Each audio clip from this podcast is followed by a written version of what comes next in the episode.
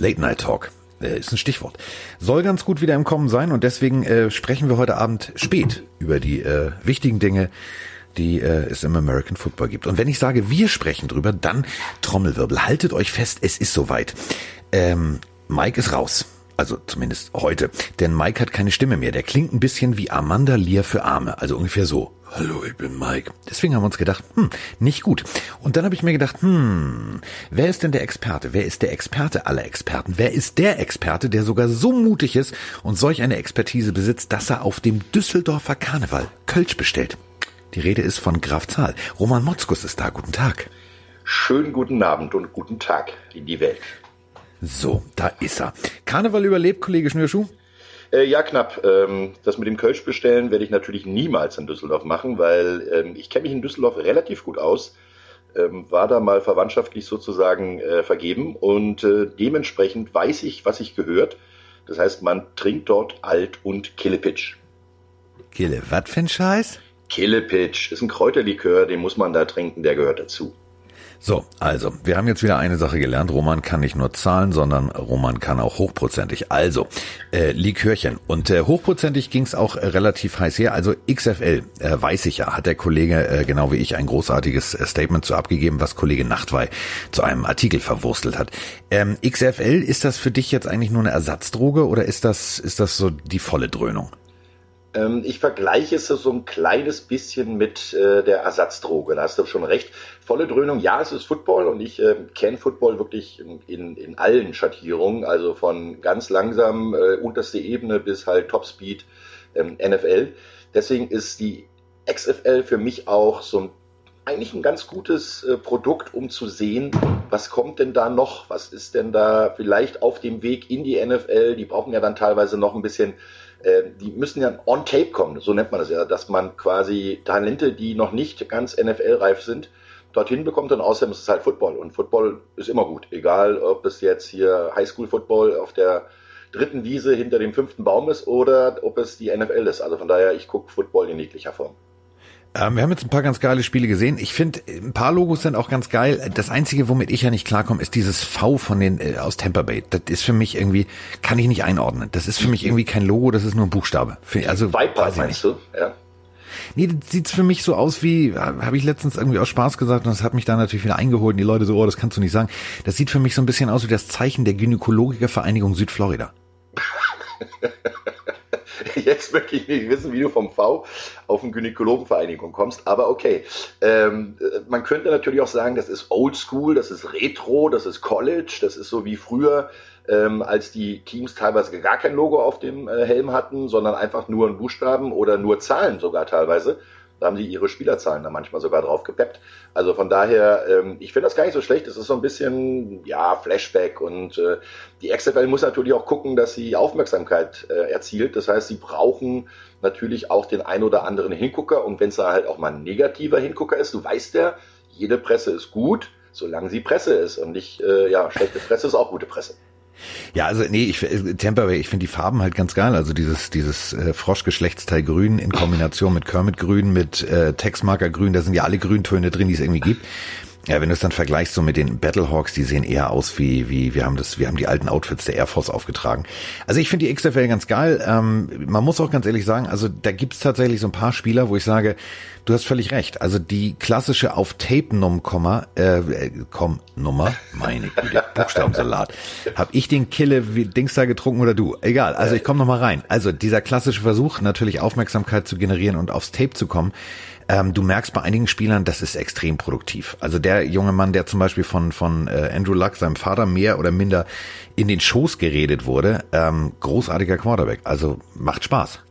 Ja, da sind ganz viele Jungs, die wirklich ähm, das verdient haben, weil die haben dann vielleicht mal Verletzungspech gehabt, die haben oder auch mal eine Dummheit gemacht oder eine große Dummheit sogar gemacht ähm, sind damit quasi aus dem Raster der NFL rausgefallen und ähm, zeigen aber, dass sie ganz gut Football spielen können. Und egal, ob das jetzt nochmal äh, klappt mit dem Sprung in die NFL, sie können sich quasi weltweit durch das Streaming, das ist ja natürlich auch ziemlich einfach, ähm, weltweit anbieten. Das heißt, da gibt's ja noch die ein oder andere Liga, wo man vielleicht auch nochmal hinkommen kann. Und äh, dementsprechend ist das für viele wirklich eine Chance und für andere auch eine Ausbildung. Und auch gerade für Coaches, für Physiotherapeuten, für Materialwarte, für Videoanalysten und so weiter und so fort. Also da ist ja viel, viel mehr als nur der Footballspieler an sich. Und äh, dementsprechend war das ziemlich ähnlich damals mit der NFL Europe. Äh, da wissen wir ja auch, dass der ein oder andere sogar äh, durch die NFL Europe vom ja, Regaleinpacker und äh, Zewa-Rollenwerfer wieder zum Super Bowl MVP geworden ist. Ich sag, rede nur davon Kurt Warner. Also Hall of Famer. Ja, das ist also eine ganze Menge möglich, wenn man dann seine zweite Chance nutzen kann. Äh, apropos zweite Chance. Also, äh, Philip Rivers nutzt viele Chancen, seine Frau glücklich zu machen, aber momentan stehen viele Fragezeichen im Raum. Ähm, was jetzt? Panthers, Titans, Colts, Buccaneers, wo geht der Bengel hin? Also ich glaube, der wird wahrscheinlich zu einer Mannschaft gehen, wo er nicht alles wieder äh, von links nach rechts drehen muss. Äh, das heißt also von seinem Spielgefühl her und auch von seiner Spielart. Und dementsprechend glaube ich, dass er sich eine Mannschaft aussuchen wird, mit denen er ernsthaft handeln wird, wo er quasi sein Playbook äh, schon ja, kennt. Und äh, dementsprechend könnten das durchaus die Indianapolis Colts sein, weil das sind die, die ein sehr ähnliches Playbook wie die Los Angeles Chargers spielen und dementsprechend könnte das durchaus sein, dass er da quasi dann auch ja sofort funktioniert, weil man muss ja auch mal im Hinterkopf haben, der Mann äh, hat ja nicht nur das Hobby Kinder kriegen oder Kinder zeugen, sondern der hat auch irgendwann mal das Ende seiner Karriere ähm, äh, vor sich und dementsprechend viel Zeit wird ihm da nicht mehr bleiben. Ich gehe mal davon aus, dass er vielleicht so ein Übergangsquarterback von zwei bis drei Jahren noch ist, ähm, die er noch spielen kann, wo er noch äh, ein bisschen Gas im Tank hat und dementsprechend glaube ich, da muss er wirklich abwägen, weil Panther, hm, ja okay, selbst Tampa Bay, da ist ein, ein Quarterback-Flüsterer, der auch mit älteren Quarterbacks gut umgehen kann, Bruce Arians. Das haben wir ja bei den Cardinals gesehen. Aber äh, ich glaube, er muss halt doch eher eine Mannschaft suchen, die sehr nah an dem System ist, was er kann. Wenn du schon Panthers sagst, dann steht natürlich ein Elefant mitten, also mitten im Raum. Ähm, Greg Olson. Hat er Lack gesoffen? Also wieso Seattle? Also wer sich die das Highlight-Tape von Graham anguckt, weiß, Titan sein in Seattle ist kein leichter Job und vor allem kein produktiver Job. Warum? Ja, sie haben ein Teil ein Problem. Das ist nämlich das Ding. Sie haben äh, über die letzten Jahre nicht wirklich jemanden gefunden, der in diese Sache reinpasst. Und Greg Osen ist einer, der jetzt nicht unbedingt durch Speed und äh, präzise Routen überzeugt, sondern äh, sich anbietet, indem er sich ja, aktionsmäßig freiläuft und die kurzen, schnellen Dinger vor allen Dingen äh, macht. Und diese Dimension fehlt den Seattle Seahawks. Wahrscheinlich, weil Russell Wilson einfach auch äh, eher mehr ein bisschen in die Tiefe schaut und nicht auf die kurzen Routen. Aber sie haben jetzt die Möglichkeit mit Olsen da vielleicht eine Übergangslösung, die ihnen, glaube ich, sieben Millionen Dollar kostet. Also das ist jetzt okay. Ähm, wahrscheinlich ist, sind da noch ein paar Bonuszahlungen dabei und so weiter. Das heißt, die werden jetzt nicht alles auf einmal raustüten müssen. Frage ist, hält er denn durch? Äh, seine Füße sind, äh, glaube ich, auch schon so ein bisschen mit einer Glasbruchversicherung äh, versehen, weil die sind ja schon öfter mal durchgeknallt und äh, dementsprechend mal abwarten, ob er dann noch fit genug ist. Weil das ist jetzt ein geringes Risiko für die äh, Seahawks, aber sie können, glaube ich, eine ganze Menge rauskriegen, weil er ist ziemlich sicher. Graham ist auch eher ein vertikaler Thailand, das heißt also, er, er geht eher auf die tieferen Routen, wurde dann von Wilson nicht immer angespielt, dementsprechend da eher der Pass auf die Wide Receiver. Äh, und da hat er mit Lockett und mit äh, Metcalf jetzt natürlich zwei Ziele. Dementsprechend braucht er jetzt was für die kurzen und äh, die mittleren Routen. Ähm, da kann das schon ganz gut passen. Kommen wir von kurz mal zu lang. Ähm, also ich will jetzt gar nicht mit dir darüber diskutieren, ja, Tom Brady hin oder her. Also ich finde es ja schon paradox, wenn sich jetzt Ben Affleck und Matt Damon via Emoji-Analyse darin einbringen, wo der spielt. Ist mir jetzt ehrlich gesagt auch völlig lax. Wir werden sehen. Viel spannender finde ich, was da gerade so ein bisschen in Cincinnati passiert. Das wirkt für mich so ein bisschen wie die Ratten verlassen das sinkende Schiff. Also AJ Green, der wird ja eigentlich schon von, von jedem Journalisten in den Kader der Raiders geschrieben. Also passt der da hin? Äh, nö. Ganz ehrlich, weil so oft wie der in letzter Zeit verletzt war, äh, wird er nicht der Starspieler der, der Oakland Raiders. Ach nee, Moment, Las Vegas Raiders ja sein. Daran muss so. man sich erstmal noch, ja, da muss man sich erstmal ein bisschen dran gewöhnen noch. Ich bin noch im Off-Season-Modus, da ist noch äh, eine Menge Zeit zum Lernen. aber ähm, im Endeffekt ist es so, dass äh, AJ Green ja ein guter Receiver ist, aber nicht mehr derjenige ist durch seinen Gesundheitszustand, der selber eine, eine Franchise tragen kann. Das heißt, er wird bei 16 Spielen wahrscheinlich so acht, neun gute Spieler haben ähm, und den Rest wird er dann quasi so unterm Radar fliegen.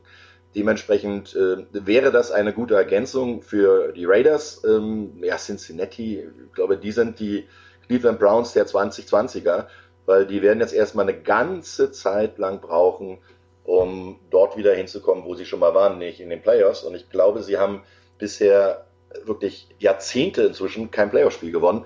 Äh, daran können sich die Bengals-Fans, glaube ich, eine ganze Weile gewöhnen. Uh, das ist hart. Das ist echt hart. Also ich habe das ja. Ähm, ich hab das Ey, aber wer Bengals-Fan ist, ist, sowieso hart im Leben. Ganz ehrlich. Das stimmt. Also einer meiner persönlichen äh, äh, Lieblings, also besten Prospects, die ich in meinem Team habe, der ist tatsächlich Hardcore Bengals-Fan. Der steht da auch zu. Also der hat bei Tars diverse Sachen bestellt ähm, und rennt also jetzt ganz stolz in so einem Bengals-Pulli gegen. Also der ist leidgeprüft. Ja, du, ihr kennt noch viel bessere Jungs, äh, die sind New York Jets-Fans. Und zwar aus äh, gestern habe ich gerade mich erst mit einem meiner sehr guten Freunde Thorsten unterhalten. Und der Knabe hat 1983 sein erstes Footballspiel live gesehen, auch noch gleich live in New York bei den Jets.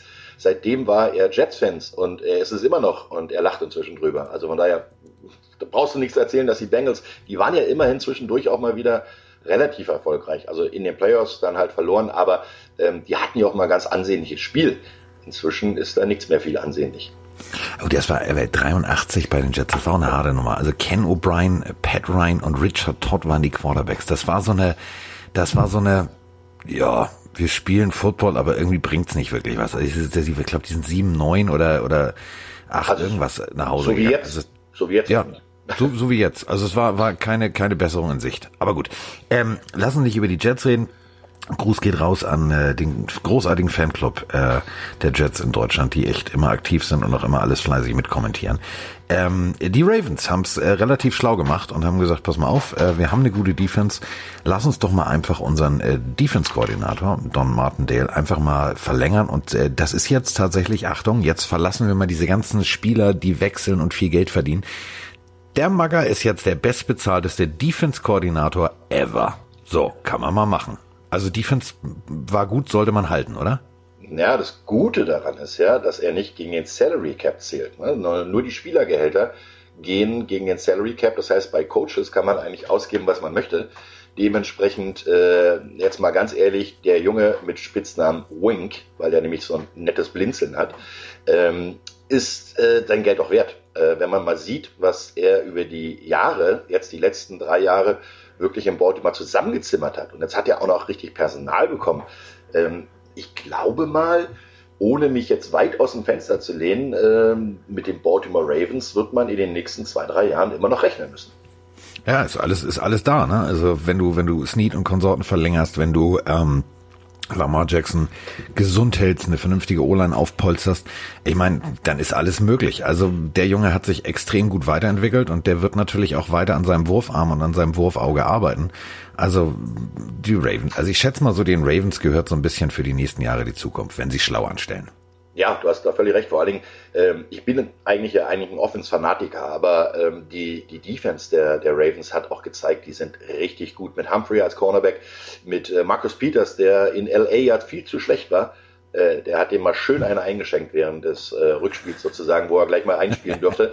Und äh, dementsprechend muss ich ehrlich sagen, und äh, das sind dann auch so, so, so richtig richtige Brocken dabei, ja, so ein Juden auf, als Defense End oder so ein Yata als äh, Offense Guard, der wird als der äh, einer der dreckigsten, gemeinsten und trotzdem fairsten Spieler seiner Gegenspieler bezeichnet. Also seine, seine Defense-Kollegen auf der anderen Seite des Balles ähm, bezeichnen ihn so, dass er wirklich alle Tricks drauf hat, dass er echt finster ist, aber immer fair dabei. Das heißt, er legt dich auf den Arsch, sitzt auf dir drauf und lacht. Also so ähnlich wie George Kittle mit den Safeties macht. Von daher, äh, das sind ganz, ganz tolle Spieler. Und äh, dann haben sie so einen Mark Ingram gekriegt, der eigentlich auf dem absteigenden Ast äh, so ein bisschen in äh, New Orleans war, weil äh, Camara ja einen großen Vertrag bekommen hat. Man hat ja genau das Richtige gemacht, weggegangen. Und das in eine Mannschaft rein, die äh, genau so einen Typen gebraucht hat. Und äh, ich habe mich ja ganz viel auch mit unserem äh, Gast von, von der Countdown Show unterhalten, äh, als wir beim Super Bowl übertragen haben mit Chris Isiala, als ich ihn besucht hatte in äh, Baltimore. Und äh, muss ehrlich sagen, äh, er hat mir so in hohen Tönen von Mark Ingram erzählt, dass es ein so toller Spieler ist, genauso wie Lamar Jackson auf dem Feld und auch in der Kabine, die sich immer auch bei den Practice Squad Spielern äh, erkundigt haben, wie es ihnen geht, was sie denken, was sie machen, wie sollte man das spielen, wie soll ich mich da verhalten und das wirklich bei, bei Leuten, die, sagen wir mal, im, in der Hackordnung oder in der ja, in der Fressreihenfolge bei äh, den Teams äh, nicht unbedingt gerade an erster Stelle stehen. Von daher, die haben diesen Gedanken Team schon sehr gut aufgenommen und ich glaube, das ist auch ein wichtiger Faktor. Wenn sich da jetzt in der Chemie nicht alles umdreht, dann werden die nächstes Jahr auch eine große Rolle spielen. Ich glaube auch, die Ravens werden äh, uns nächstes Jahr äh, mit ihrem Pick, den sie wahrscheinlich in der Draft machen werden, äh, ab und an in die Suppe spucken. Denn Roman und ich sind ja bekennende Buchstaben-Jongleure. Äh, Was stöhnt der Hund jetzt im Hintergrund? Immer der Hund. Ähm, äh, pass auf, also ich habe mich jetzt so lange schon mit der Draft und bla, wer welche Spieler irgendwie äh, gescoutet hat, beschäftigt. Es ist so typisch. Was, wir reden jetzt über die Ravens und ich wollte jetzt ganz lassiv raushauen, für wen die sich interessiert haben. Dann ist es mir eingefallen, dass ich damals schon probiert, äh, Probleme hatte. Also pass auf. Penn State spielt der junge Mann, hat die 99. Bis dahin ist das noch leicht. Und jetzt kommt Jetur Grossmatos. Geht doch noch. Ging. Ging. Also ich, ich sag ja nur, äh, nicht der hawaiianische Kicker jetzt. Ja, nein. genau. Den Namen, den keiner aussprechen kann, mit 32 Buchstaben und vier Apostrophs in einem Namen. Nein, ähm, ja, aber das ist, äh, du, ganz ehrlich, die, die Namen werden ja auch immer abenteuerlicher. Wenn du dann siehst, wenn äh, die Jungs aus Hawaii kommen oder äh, von Samoa oder aus äh, irgendwelchen äh, nigerianischen Dörfern, wo ja dann auch oftmals äh, die Namen nicht unbedingt leichter werden, ähm, da sind schon echte Zungenbrecher dabei und äh, ich bin mal gespannt, wer sich dann alles wieder. Also ich habe beschlossen, ich kümmere mich um Namen erst wieder ab Anfang August, weil dann weißt du ungefähr, wer den Cut schafft, dann weißt du ungefähr, wer spielt, weil das kannst du in der Reihenfolge in den Preseason Games wieder schon einigermaßen sehen. Äh, und dann fange ich an, Namen zu lernen, weil alles andere kostet nur Gehirnschmalz und macht mich, glaube ich, sehr, sehr traurig. Ja, du bist ja auch eher der Mensch für, für, ein, für, für 0 bis 10, ne? Also das sind so die Zahlen. Aber ähm, trotzdem, also großartiger Junge, guter Edge Rusher. Also wenn die sich tatsächlich auch in der ersten Runde, offenstechnisch brauchen sie eigentlich nix, ähm, tatsächlich äh, Best Player Available da an 28, da kriegst du halt wirklich noch einen guten Jungen.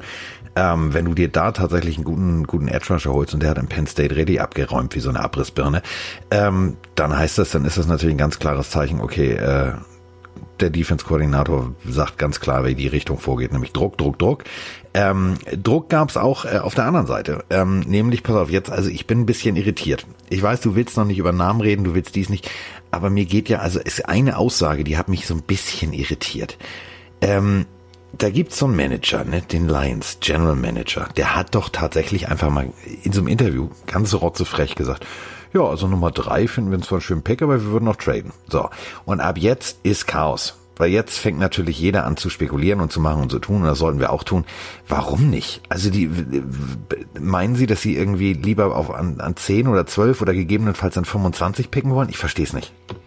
Naja, das ist die, die Taktik, die dahinter steckt, ist ja die eine Sache, du gehst nach hinten, aber du kriegst mehr. Also das heißt, du kriegst mehrere Picks meistens dafür. Ähm, alleine schon ähm, die Situation damals, äh, dass die LA Rams ja ganz nach vorne geschossen sind, um Jared Goff zu bekommen, die haben den ganz schön teuer bezahlt. Also von daher ähm, ist das immer so eine Philosophie. Äh, die einen Coaches sagen, wir brauchen pro Draft vielleicht bloß zwei, drei gute Spieler, der Rest ist dann Beiwerk, so Beifang sozusagen, den wir da haben. Und die anderen sagen, wir bauen unsere Mannschaft über die Draft auf und ähm, nehmen dann lieber neun bis zwölf Picks und schauen, wen wir da alles noch mitziehen können. Äh, meine, da sind ja schon auch in späten Runden gut gescoutete Spieler äh, rausgekommen. Da brauchen wir halt nur über Tom Brady sprechen, aber auch so ein Typ, äh, weißt du, so ein Gronkowski war kein First-Round-Pick und ähm, da hast du halt auch Möglichkeiten, Leuten, ähm, sagen wir mal, Chancen zu geben, wenn du dann an dein Spielsystem glaubst und wenn du auch an deine langfristige Aufgabe glaubst. Und ich glaube auch mal, Matt Patricia ist nicht gekommen, um gleich wieder zu gehen äh, bei den Lions, sondern der hat halt auch dann so eine Aufgabe, da einiges aufzubauen, was vielleicht auch eine Weile dauert. Und das Gute bei der NFL muss ja keiner irgendwie Angst haben, dass er nächstes Jahr pleite ist, weil die verdienen ja alle ganz gutes Geld. Das heißt, da kann man auch, wenn man den Coaches und auch dem General Manager äh, Zeit gibt, auch wieder eine gute Mannschaft aufbauen. Und da komme ich mal zu meinem Lieblingsthema San Francisco 49ers. Da hast du es auch gesehen. Sie haben den Coach geholt mit Shanahan, sie haben den GM geholt mit äh, Lynch.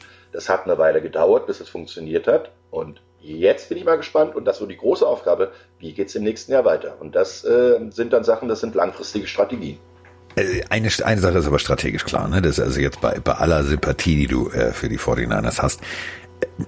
Äh, äh, Shanahan, ne? Also in wichtigen Spielen kann man ihm im, in, immer im, in der zweiten Hälfte eines Spiels kann man ihm da das Playbook und alles wegnehmen und ihn einfach nur noch auf die Bank setzen? Ja, könntest du, aber wer macht's dann? Ja, der hat ein Trauma. Ich glaube wirklich, ja. das hat Icke, glaube ich, beim Super Bowl treffender als alles andere. Äh, das war, als wenn Icke mit Bruce Lee tritt den Nagel in die Wand. Der brauchte nicht mal einen Hammer dafür.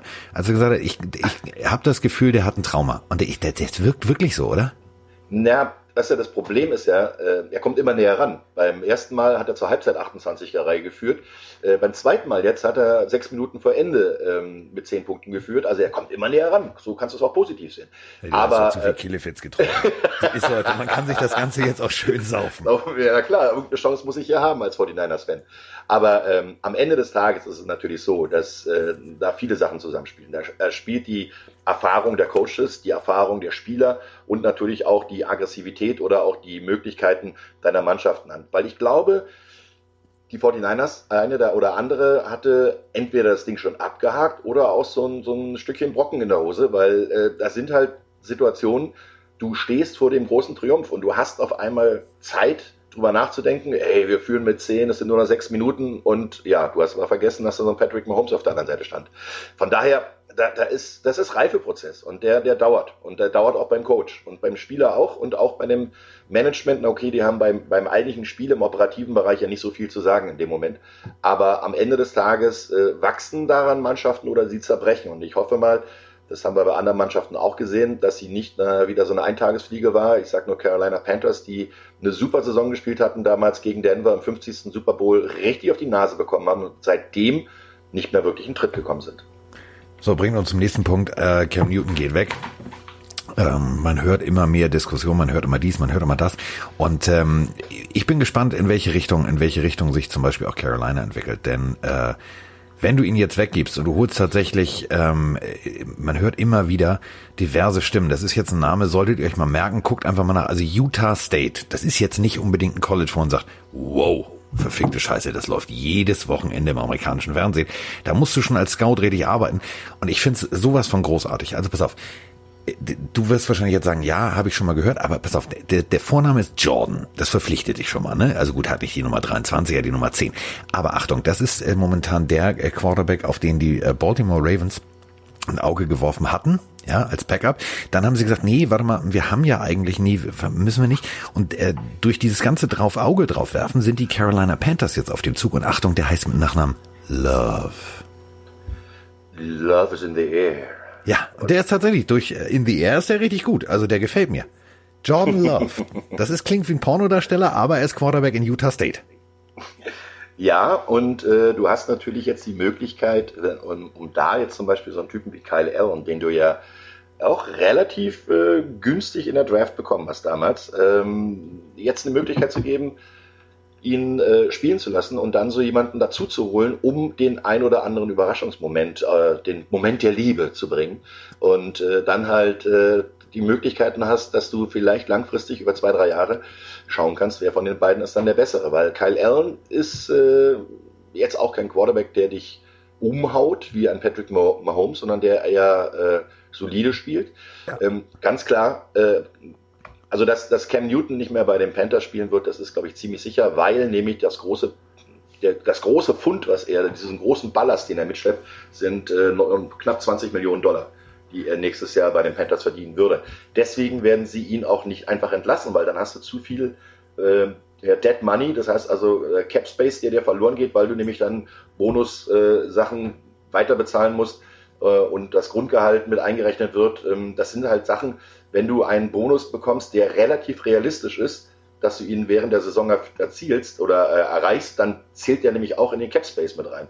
Und das sind alles Dinge, die helfen dir nicht, eine Mannschaft umzubauen. Du hast jetzt einen neuen Coach, du hast einen relativ neuen Quarterback, du musst das Laufspiel über McCaffrey vielleicht auch noch mal ein bisschen ergänzen, weil der alleine kann das nicht noch eine Saison schaffen und äh, dementsprechend und du musst auch in der Defense was tun. Luke Kuechly ist nicht mehr da. Also das sind das sind richtige Löcher richtige Liederlöcher, die da äh, aufgetan wurden. Und dementsprechend äh, muss man da jetzt äh, wirklich klug handeln und schauen, was du da machst. Und deswegen darfst du da auch nicht overpacen. Und ich hoffe mal, dass sie ihm da auch ähm, dieses ganze Umfeld in, in Carolina dann geben können, damit dann vielleicht ein, äh, wie sagtest du schön, Jordan Love dann auch Jordan sein Weg Love. Love, genau Äh, eine Sache ist klar, wo Jordan Love äh, landet, wissen wir nicht, aber ähm, Ficken ist das Kicker-Motto und äh, da müssen wir jetzt sagen, also ähm, die die die Packers haben es ganz schlau gemacht, die haben tatsächlich ihrem Kicker Mason Crosby einfach mal drei Jahre 12,9 Millionen gegeben. Die haben gesagt, so hier unterschreib mal nur hier, mach mal deinen Namen darunter, wir brauchen dich. Also für einen Kickerjob ist das okay, das würde ich auch machen. Er hat es aber auch be äh, bewiesen, dass er es relativ gut kann. Also ähm, da haben wir ja schon ganz andere Kandidaten gesehen, die kriegen wahrscheinlich 12,90 Euro in der Saison, weil ähm, 12,9 Millionen für drei Jahre ist jetzt eine Menge Geld für uns. So ja, müsste ich auch zwei Tage arbeiten gehen. Aber ähm, du musst dann aber auch sehen, was du dafür kriegst, weil die Kicker sind diejenigen, die die meisten Punkte machen, sind diejenigen, die die engen Spiele wirklich äh, entscheiden. Und äh, ja, Crosby hat, glaube ich, ein Fehlschuss mal gehabt, wo ich mich selber daran erinnern kann, der oder einen schlechten Tag hatte in den letzten zwölf Jahren. Also das ist ja wirklich, der, der ist ja ein, ein Muster an Konstanz normalerweise. Und dementsprechend gute Kicker musst du auch gut bezahlen. So, gute Kicker muss man auch gut bezahlen. Ähm, wir beide sind ja auch ein Freund des gepflegten äh, Couch Potato Outfits, aber hast du Big Ben wiedererkannt? Ich habe ein Video gesehen, da wirft so ein bärtiges, dickes Ding vor einer blauen Turnhallenwand. Äh, äh, war das Big Ben? Das war Big Ben, das war Big Ben. Ich dachte, das wäre Matt Patricia gewesen. Ich habe nur mit einem Auge hingeguckt. So, dann brauchst du entweder eine Brille oder ähm, Big Ben hat sich sehr verändert. Falls ihr äh, jetzt denkt, warte mal, was reden die beiden alten Säcke? Da guckt euch das Video bitte mal an. Äh, Big Ben on the Mend äh, findet ihr, ist das Stichwort bei äh, ESPN, bei NFL und natürlich auch bei YouTube. Der ist extrem aus dem Leim gegangen. Also entweder hat er sechs bis acht Killefits zu viel gehabt. Killepitch. Oder so wie die Scheiße auch heißt. Also jedenfalls zu viel, zu viel Leben. Auf der anderen Seite sieht man, ähm, äh, Russell Wilson macht äh, Kniebeugen hängend äh, mit seinem Kind. Also äh, der eine sieht extrem fit aus, der andere nicht. Aber darum geht's mir jetzt gar nicht. Wir haben nämlich eine Frage. Und diese Frage, als wenn der Typ geahnt hätte, dass ich mit dir darüber spreche, es macht mich sehr, sehr glücklich. Denn hier wird ja jetzt schon ganz gewaltig auf jeder äh, amerikanischen Seite, auf jeder äh, Sportseite, die sich irgendwie mit Football beschäftigt, wird ja darüber philosophiert. Ja, the strength of Seattle. Also wie ist das? Welches Team spielt die härtesten Gegner? Und jetzt, pass auf, dazu haben wir eine Frage, die können wir beide, glaube ich, zusammen gleich ganz gut beantworten. Warte, geht los. Hi Leute, äh, Frank hier aus Leverkusen. Ich habe eine Frage, vielleicht könnt ihr mir da weiterhelfen. Und zwar gibt es jetzt, ähm, die Spielpläne sind noch nicht raus, aber die Gegner stehen ja schon fest, gegen das jedes Team antreten wird. Und es gibt jetzt schon Rechnungen darüber, wer das härteste und wer das schwächste äh, Schedule hat, äh, quasi. Aber wie kann man das denn berechnen, wenn ja die Free Agency, die Drafts und so, die sind ja noch gar nicht gemacht. Das heißt, man weiß ja noch gar nicht, wie stark ein Team ist. Ähm, wenn die Saison anfängt, jetzt mal Verletzungen und sowas rausgenommen, ähm, wie kann man dann jetzt schon berechnen, wer das schwerste Schedule hat zum Beispiel? Ähm, das würde mich mal interessieren, wie das Ganze so läuft. Vielleicht könnt ihr darauf ja antworten. Ähm, ja, danke schon mal dafür. Ciao. So, Leverkusen. Die Pille für den Mann. Also mehr geht nicht. Mehr Crossover. Pille, Leverkusen. Guten Tag. Die Frage beantworten wir natürlich gerne. Ich verstehe es nämlich auch ehrlich gesagt nicht, weil er hat recht, finde ich. Ja. Du kannst das doch gar nicht berechnen. Doch, weil es ja immer nur ein Blick zurück ist. Also von daher, dieser Strength of Schedule ist ja quasi während der Saison äh, nachher dann in den Playoffs dann auch ein, ein Faktor, der mit einspielt. Aber es ist ja immer nur der Blick zurück, denn wie haben die Mannschaften äh, gespielt, wie viele Siege hatten sie, wie viele Niederlagen und so weiter und so weiter. Ähm, wie waren dann die anderen auch dazu? Äh, das wird alles dann irgendwie mathematisch zusammengewurschtelt, äh, wird dann in so einer Matrix ausgewertet und so weiter. Aber das ist halt ein Blick zurück. Das heißt, du kannst ja jetzt natürlich tippen, wie würden die Spiele ausgehen nach den äh, Ausgängen dieser Saison. Aber das sind Tipps. Das heißt, es ist alles nur ein Blick in die Glaskugel. Äh, dementsprechend ist jetzt dieser Strength of Schedule, ja, äh, nettes Tippspiel. Also da ist ja noch nicht wirklich viel. Es, es, zählt ja auch noch nicht. Es zählt erst in Woche 16, äh, 17, Entschuldigung, äh, Woche 17, wenn Mannschaften gleich Siege haben, gleiche Gegner gespielt haben, gleiche Anzahl an Niederlagen und so weiter und so weiter, dann äh, und die direkten Vergleiche auch äh, ausgewertet wurden, dann zählt nämlich das, wie habt ihr gewonnen, gegen wen habt ihr gewonnen und wie haben diese Mannschaften gespielt. Dementsprechend ist das jetzt alles schöne Glaskugelei und ganz ehrlich, wer hat denn zum Beispiel vor der Saison 2019 gedacht, dass äh, die Ravens und die 49ers die besten Mannschaften werden? Wenn man das mit eingerechnet hätte in diesen Strengths of Schedule, hätten einige Mannschaften viel schwereren Dienst, äh, Spielplan gehabt. Ja, Dienstplan auch. Ja, ich finde, ich finde halt, das ist so ein bisschen wie die die die Gewinnerwartung eines nordkoreanischen Telekommunikationsunternehmens. Du weißt ganz genau, ja, das ist einfach mal schön geredet. Ähm, da kann ja alles passieren. Also wenn jetzt zum Beispiel, ja, ich will es jetzt nicht beschreien, aber wenn jetzt zum Beispiel Lamar Jackson und Mark Ingram zusammen beschließen, die Nudisten-Röhnrad-Gruppe Baltimore zu gründen und die Sportart zu wechseln, dann ist Baltimore halt nicht mehr so stark wie vorher. Dann stimmen ja die ganzen mathematischen Rechnungen nicht. Und genauso ist es natürlich mit jedem anderen Team. Insofern äh, hoffentlich äh, konnten wir jetzt nach Leverkusen dafür ein bisschen Aufklärung bieten. Also es zählt nur das, was war.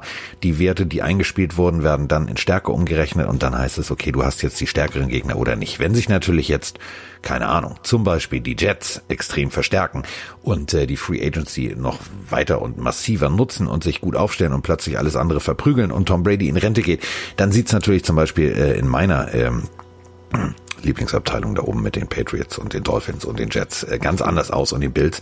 Und dann äh, ist natürlich diese ganze Rechnung Makulatur. Aber eine Rechnung würde ich gerne mal machen, denn ähm, ich weiß ja, der Roman ist ein Genussmensch. Der isst gerne, der trinkt gern, der lebt gerne. Bin ich ja auch so. Ähm, du grillst ja auch ganz gerne. Das werden wir auch im Sommer nochmal persönlich unter Beweis stellen, auch mit laufender Kamera. Deswegen, ich leg dich jetzt sozusagen, also ich werf dich nicht vom Bus, sondern ich roll dir einen roten Teppich aus, um selber vom Bus zu springen. Ein, ein rotes Steak, das ist gut, ja. Das ist gut. Das rollst du mir aus, ja. Ja, wie, wie, was war das größte Steak, was du jemals gegessen hast? 32 Unzen. Äh, das sind 1,3 äh, Kilo, glaube ich, oder sowas. Ist es bitte, also Bradley Boseman, so heißt der junge Mann, ist Left Guard bei den Baltimore Ravens. Ein ziemlich großes, ziemlich kräftiges Kerlchen. Und der hat es tatsächlich geschafft, ein 72 Unzen Steak zu vertilgen. In 48 Minuten und 8 Sekunden. Ist das geisteskrank oder was ist da los? Das ist ja eine ganze Kuh. Also, also ich habe damals anderthalb Stunden gebraucht äh, für diese 32 Unzen und äh, war danach, glaube ich, für drei Tage satt oder wie so eine Schlange, die dann eine Woche nichts essen muss. Äh, aber man muss auch dazu sagen, der Typ ist auch das anderthalbfache von mir. Also der, der wiegt wahrscheinlich irgendwie um die 170 Kilo und äh, ist 2,10 Meter zehn groß oder so. Und dementsprechend, äh, der braucht natürlich ein bisschen mehr Energie. Aber äh, das ist, kann man mal machen. Also man kann natürlich auch sich vollstopfen und beim Hotdog-Wettbewerb 35 Hotdogs essen oder 117, keine Ahnung. Äh, aber das macht man mal und dann ist es auch gut. Dann hat man auch wirklich wieder ein paar Tage Ruhe, weil bis du das Zeug auch wieder losgeworden bist, dann warst du mehr als einmal auf Toilette. Äh, das, da habe ich mir auch gerade gedacht. Also das, ist, das fühlt sich auch nicht schön an. Also muss man ja auch mal so sagen. Also wenn du, wenn du tatsächlich äh, das irgendwie so hinkriegst, dass du versuchst, da irgendwie Weiß ich nicht. Also ich meine, der ist nicht größer als du. Ich muss dich jetzt leider echt enttäuschen. Der ist nur 1,92. Nur. Oh, bestimmt. Äh, okay. Nur 1,92. Wiegt aber 317 Pfund. Also das ja. ist schon... Das Dann hat er ein paar mehr als ich. Das anderthalb Mal Roman. So. Ja. Ähm, aber wie gesagt, also man sieht, die Jungs lassen sich das gut gehen. Ich finde es vor allem schön, man liest inzwischen weniger ähm, äh, schlimme Geschichten wie aller Antonio Brown, Pöbeleien und so weiter und so fort. Man liest schöne Geschichten, also zum Beispiel Cam Jordan, ähm, der ja bekanntermaßen der Schwager von äh, unserem werten Countdown-Show-Gast Herrn Edebali ist, ähm, der hat sich das mal richtig bequem gemacht. Also wenn ihr richtig lachen wollt, äh, dann gebt mal bitte ein ähm, Cam Jordan und äh, das Thema Mardi Gras, also den äh, Karneval sozusagen, das, was Roman gemacht hat mit diesem Schnaps, den ich jetzt nicht ausspreche, in Düsseldorf hat äh, Cam Jordan gemacht in New Orleans, aber im Sitzen, in einem ähm, Sessel, der fuhr. Ähm, es ist sehr sehenswert, habt ihr sehr viel Spaß dran. Ähm, es ist nicht wirklich was passiert, wo wir jetzt irgendwie noch weiterspringen können, außer eine Sache. Und da interessiert mich natürlich auch Romans Meinung zu. Ähm, die Liga möchte gerne mehr Spieler haben, aber die Spieler sagen nein. Äh, macht das Sinn? Für äh, die Liga aus Geschäftssicht natürlich, aber für die Spieler, die haben so schon genug damit zu tun, ihre Gesundheit irgendwie wieder zusammenzuflicken außerhalb der Saison. Und während der Saison was wollen Sie machen? Wollen Sie die Bye Week äh, wegnehmen? Wollen Sie eine 18. Woche einführen? Das heißt, Sie müssen noch früher anfangen, haben noch eine kürzere hm, Off-Season. Wollen Sie dann noch die gleiche Anzahl an Preseason-Spiele machen? Das hieß ja mal, dann werden Sie davon eins wegnehmen, was okay wäre, weil aber im Verhältnis ein reguläres Season-Spiel, also ein 17. Spiel, würde eine größere Belastung für die Starter bringen und äh, eine schlechtere Möglichkeit, sich darzustellen für die Backups wenn man dann ein Preseason-Spiel weg ist. Also von daher, ich sehe es aus Spielersicht, der ich ja nun selber auch mal war, nicht unbedingt sinnvoll, weil was bringt es denn, wenn man die, die 17. Woche jetzt auch noch spielt, dann hast du dann ungerade äh, Sieg-Niederlagen-Records, na toll, da muss man sich wieder neu dran gewöhnen, genauso wie man probiert ähm, jetzt zu diskutieren, ob man eine 14., also 14 Mannschaften in die Playoffs reinzieht. Äh, was wollen sie machen? Wollen sie bald mit 16 Mannschaften in den Playoffs spielen, dass jeder Zweite reinkommt, nur damit man mal wieder einen positiven Rekord oder ja, positives Erlebnis hat, dass man den Playoffs war? Also ich finde diesen, diesen Schedule-Diskussion ziemlich bescheuert, weil äh, auf der einen Seite werden die Spieler begrenzt mit Gehältern, dass sie nur maximal rund 48 Prozent der Einnahmen der Liga äh, als Gehälter wieder ausschütten dürfen, alle insgesamt. Andererseits ähm, will die Liga jetzt immer mehr haben. Äh, ich glaube, die, die verdienen schon genug Geld. Von daher äh, sollte man diese, diese Sache mit, dem, mit der Erweiterung doch mal vielleicht noch mal ganz genau überlegen und dann lieber doch nicht machen. Aber dann würden wir eine Woche länger zusammenarbeiten. Dann würden wir eine Woche öfter in München mit der S-Bahn nach Unterföhring pendeln und äh, gegebenenfalls, wenn es dann natürlich eine Woche länger ist, im kalten Schnee treiben, wie immer, äh, über die Wiese laufen, um das Hotel zu finden. Das hat ja auch schon wieder was. Also ja, muss eine, man, Woche, eine Woche aus unserer Sicht sehen. Ja, aus unserer Sicht wäre es natürlich eine Woche mehr Fahrstücken, von daher ist es okay. Aber ähm, ja, äh, ich glaube ja noch gar nicht mal, dass sie unbedingt dann die, die 18. Regular Season Woche bringen, sondern einfach, dass die die Bye Week weglassen. Und dann äh, haben wir auch bis 17 Wochen, äh, allerdings dann halt mit 17 Spielen. Und dementsprechend muss dann vielleicht aber auch die Anzahl der Spieler erhöht werden können, die aktiv sind am Spieltag, weil man hat ja aus dem 53-Mann-Kader plus die 10 im Practice Squad hat man ja nur 48, die man am Spieltag dann aufstellen darf. Das heißt, fünf müssen ja dann auch noch in Aircraft sein. Äh, also wenn Sie da sagen, wir wollen ein Spiel mehr, dann müssten die Spieler eigentlich auch sagen, dann wollen wir mehr Spieler, äh, die uns dann im Zweifel auch äh, über Laufe der Saison die Spielzuganzahl nicht erhöht. Und dementsprechend kann man dann vielleicht darüber reden. Also das wäre eine Variante. Für mich natürlich, hey, eine Woche mehr Football hätte ich nichts dagegen. Aber am Ende des Tages ist das natürlich, ähm, ja, der eine ist der Bock, der andere ist der Gärtner und dazwischen sitzt die Rose, die niedergetrampelt wird. Keine oh, Ahnung. Schönes Bild. Ja, deswegen, also ich weiß jetzt nicht genau, äh, wem es mehr nützt. Ich glaube, am Ende des Tages nützt es der Liga, also der NFL, den Ownern noch mehr, weil sie dann halt noch mehr Geld verdienen. So. Und mit diesen Worten des Geldverdienens und einer kompletten Erklärung, wieso inactive und was das bedeuten würde, kann man das Ganze eigentlich nur beenden, denn ähm, wir haben die Pille gedreht ähm, und ich bedanke mich recht herzlich äh, bei Kollege Motzkus, der äh, mal eben kurz das Mikrofon rausgekramt hat und spontan zu dieser Schandtat bereit war und vor allem so schön und wieder erklärend Rede und Antwort gestanden hat. Vielen herzlichen Dank, junger Mann. Na, immer wieder sehr gerne. Kennst mich doch. So, damit sind wir jetzt raus. Und äh, das war unser Sonntagabend und ähm, das bedeutet, wir werden uns jetzt gleich der XFL vor dem Fernseher widmen und ähm, ihr kriegt dann ab morgen, also ab Montag von uns äh, jetzt diesen wunderschönen Gruß und Start in die Woche serviert. Also bis denn, tschüss. Ciao.